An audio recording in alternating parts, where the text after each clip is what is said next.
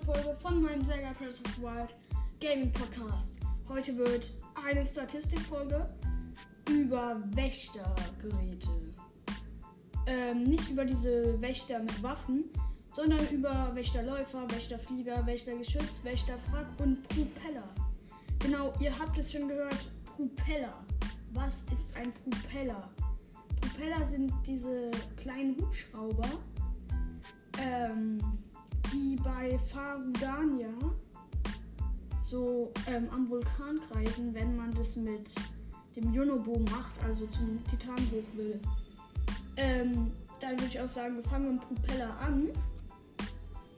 Ähm, der Propeller hat 1000 Lebenspunkte.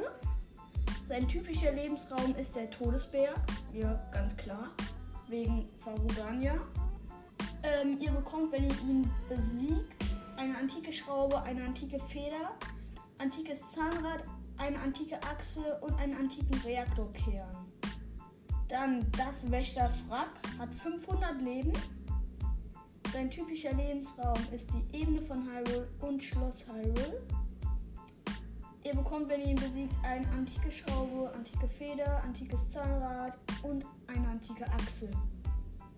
Dann jetzt zu den mächtigeren Wächtersachen. Dazu gehören das Wächtergeschütz, der Wächterläufer und der Wächterflieger. Der Wächterläufer hat 1500 Lebenspunkte. Sein typischer Lebensraum ist die Ebene von Hyrule. Im Schloss sind, glaube ich, überhaupt gar keine.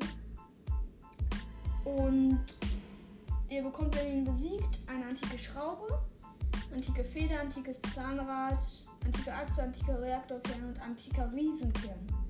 Aber Riesenkern nur manchmal. Ähm, dann der Wächterflieger. Typischer Lebensraum, Ebene von Hyrule und Akala Hochebene. Kommt aber auch in Schloss Hyrule vor. Ähm, heute genauso, also was wenn ihr ihn besiegt, genauso wie beim Wächterläufer. Wächtergeschütz 1500 Leben, typischer Lebensraum Schloss Hyrule. Und was ihr bekommt, wenn ihr ihn besiegt, genau das gleiche wie beim Wächterflieger und Wächterläufer. Also dann, wie besiege ich Wächter am besten? Wir fangen beim Wächterläufer an. Natürlich der Schildblock. Wenn Sie schießen A, im richtigen Moment A drücken, besten kurz, wenn der Strahl kurz vor eurem Schild ist, A drücken und dann katapultiert ihr den Strahl vom Wächter sozusagen zurück.